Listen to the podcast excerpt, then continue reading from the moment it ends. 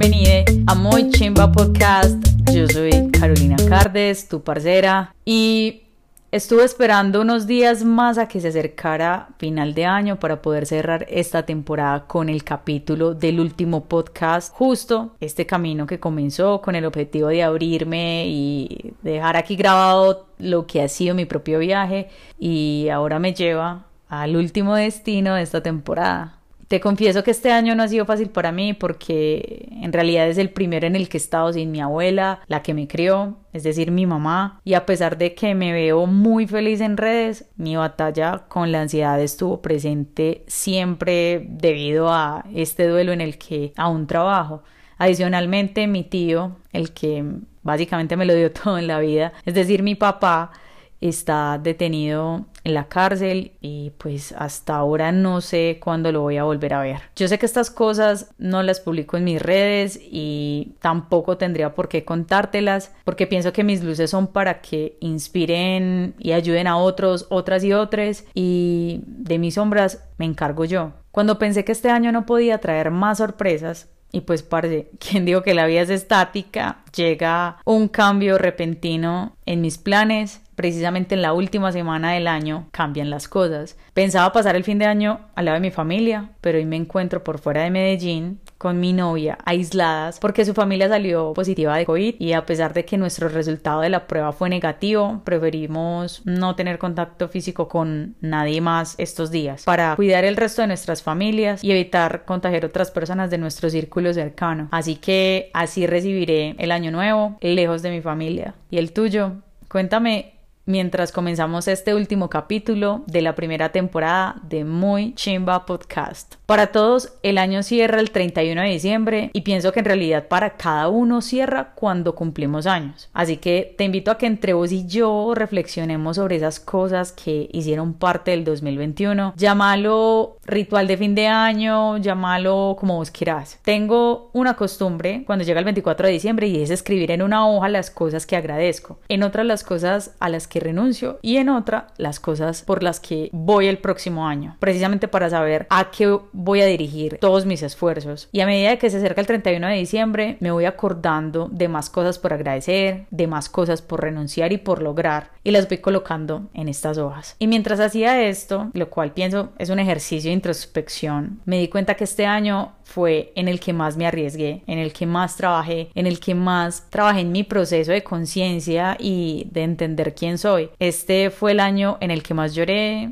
en el que más me hiciste falta, mamá, en el que más me hiciste falta, papá. El 31 de diciembre, antes de las 12 de la madrugada, quemo las hojas, menos la de las cosas por lograr, porque quiero ver el próximo año que logré, pues para recordarme que puedo con todo. Y vos, ¿qué tipo de rituales o costumbres tenés alrededor de cerrar el año? Este fue el año en el que más filtré amistades, te confieso eso. Personas que gracias a la pandemia me di cuenta que no están para mí sino cuando estoy en la buena, pero cuando estoy en la mala ni se enteran. Parce, es que ni les importa. Y esas personas ya no las frecuento. Si estás escuchando esto, eras mi amiga y yo este tiempo no te he escrito ni nada, pues es porque te filtré fácil. También filtré muchos de mis comportamientos. Meditando logré aprender a gestionarlos y aún sigo aprendiendo. ¿Valió la pena? No sé. Pero me siento más flojita, en paz y leal a la Carolina que veo en mi espejo todos los días. Prefiero estar en paz con ella que con cualquier otra persona. Parce, también fue un año viviendo completamente en pandemia, así como el tuyo, aprendiendo a trabajar desde casa, el año en el que más inversiones hice financieramente, emocionalmente y de tiempo. ¿Valió la pena? No sé. El tiempo lo dirá. Y es que todo cambia. Hace unos días una de mis mejores amigas cumplía años y decidimos darle un regalo bastante lindo y fue un paseo a un pueblito de Antioquia que ella no conocía. Nos íbamos a ir dos amigas en una moto y yo en la mía. Pero el día anterior caigo en la cuenta de que tenía restricciones para moverme dentro de mi ciudad. Así que les dije a mis amigas que me iba a ir antes de que comenzara el pico y placa y que ellas llegaran más tarde. O sea, me fui prácticamente a las 4 de la mañana sola en una motocicleta yo he viajado sola, pero jamás había salido en la madrugada en mi moto a un lugar casi tres horas de distancia, porque ya sabemos el riesgo que puede ser para nosotras como mujeres ponerse en una situación así en un país donde las tasas de feminicidio son las más altas, donde ser mujer es un acto de valentía, es un acto político, es un acto de resistencia, pero lo hice. Puse música y arranqué. Cuando iban siendo las 5 y 40 de la mañana, comienza a amanecer y paré. Me bajé de la moto y lo contemplé. Parce, en serio fue mágico. Me hice un regalo que jamás me había hecho. Me regalé un amanecer. ¿Hace cuánto no es solo un amanecer? ¿Hace cuánto no te regalas algo como esto? Luego de esto quedé tan llena de vida y así suene muy cliché, quedé tan inspirada que me dije de aquí en adelante hasta que lleguemos al parque Guatapé a disfrutar cada momento de este trayecto. Y cuando iba llegando al pueblito, volví a parar y me bajé para disfrutar de ver la represa, cómo se junta con las montañas en el Peñol. Además, hace años no venía. Y después llegué al parque Guatapé para esperar a mis amigas. Ellas llegarían tres horas después, o sea que yo tenía tres horas disponibles. Entonces me estacioné y luego comencé a buscar un lugar para desayunar rico. Lo encontré. Luego me fui a tomar fotos con el temporizador. Las protagonistas éramos mi moto y yo, mi maleta y yo.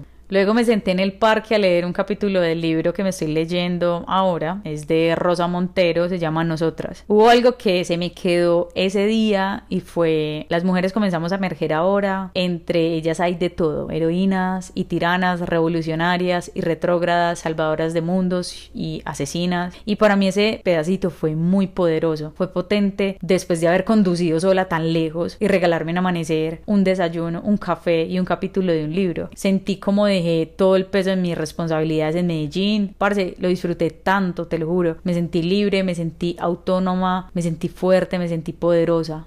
Y luego llegaron mis amigas y nos fuimos a pasar un fin de semana juntas. Fue hermoso también. Fue un momento para agradecer que me puse muchos objetivos el año pasado y que aunque muchos no los pude culminar por diferentes circunstancias, pues los comencé y me di cuenta que no era lo que me llenaba. Otros sí lo logré y obviamente lo iba a hacer porque puedo con todo y tú también, que no quepa duda. Este año fue entender que soy mi prioridad y que a pesar de que hay personas a mi lado, mi familia, mi pareja, mis amigos, mis amigues, mis amigas y que tal vez esperan algo de mí, pues, parce, lo siento. Yo les amo, pero no vine a satisfacer sueños ajenos, vine por lo mío y, y sigo. Y si me quieren acompañar en ello, qué chimba, porque acompañarlos en la suya también va a ser algo hermoso para mí. Parce, me siento muy orgullosa de mí, me perdono y me libero de todo lo que me pesa. Entiendo quién soy y estoy lista para comenzar el año contigo, claro. Si quieres que salga una segunda temporada, házmelo saber y eso es todo. Feliz año nuevo.